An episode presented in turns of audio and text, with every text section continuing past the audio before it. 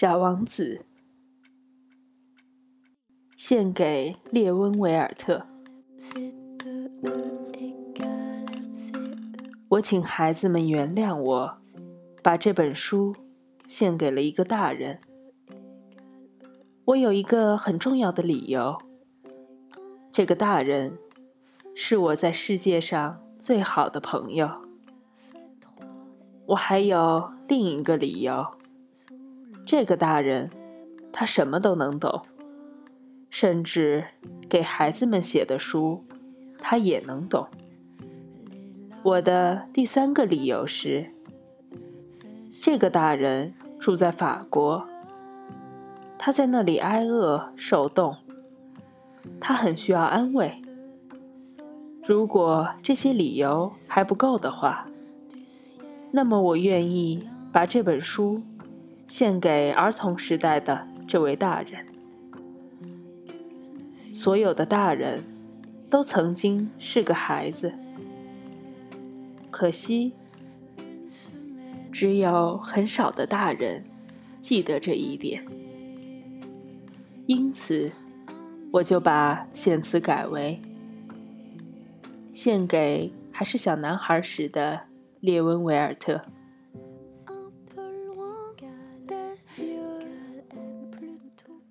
关于生命和生活的预言，第一章。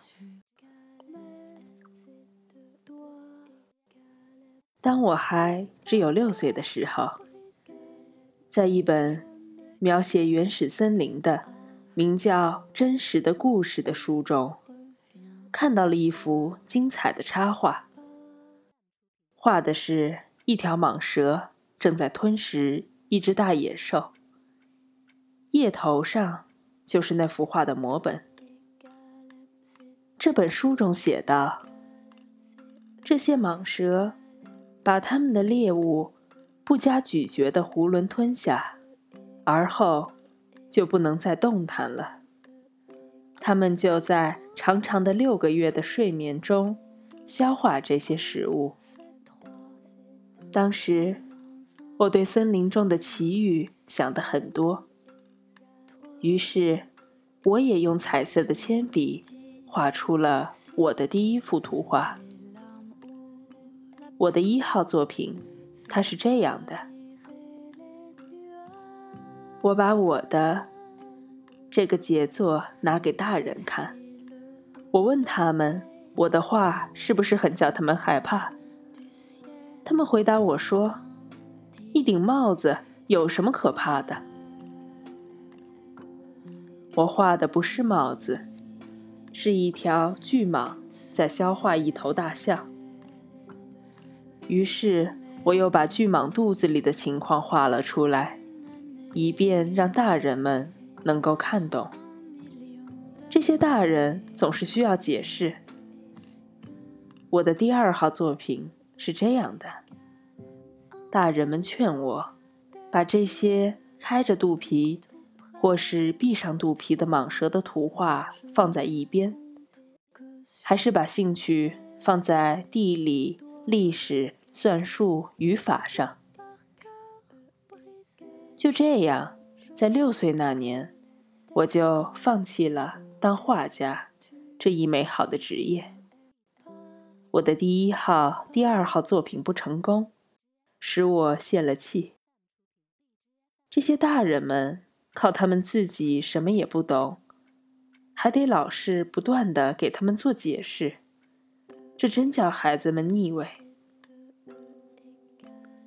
后来我只好选择了另一个职业，我学会了开飞机，世界各地差不多都飞到过。的确，地理学帮到了我很大的忙。我一眼就能分辨出中国和亚利桑那。要是夜里迷失了航向，这是很有用的。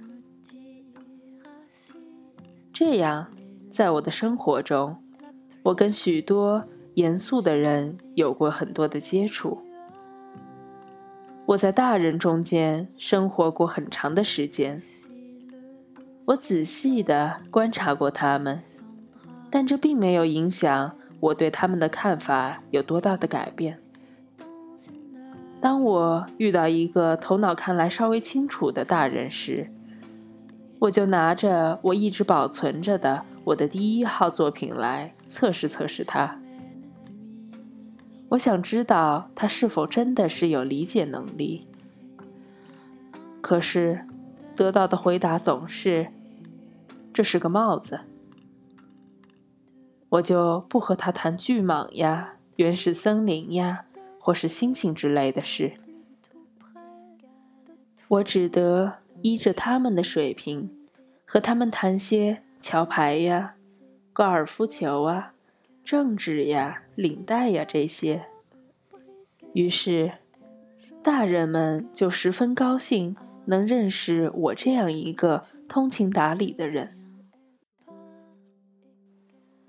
你好，这里是 FM 九幺七零三六。我是林迅。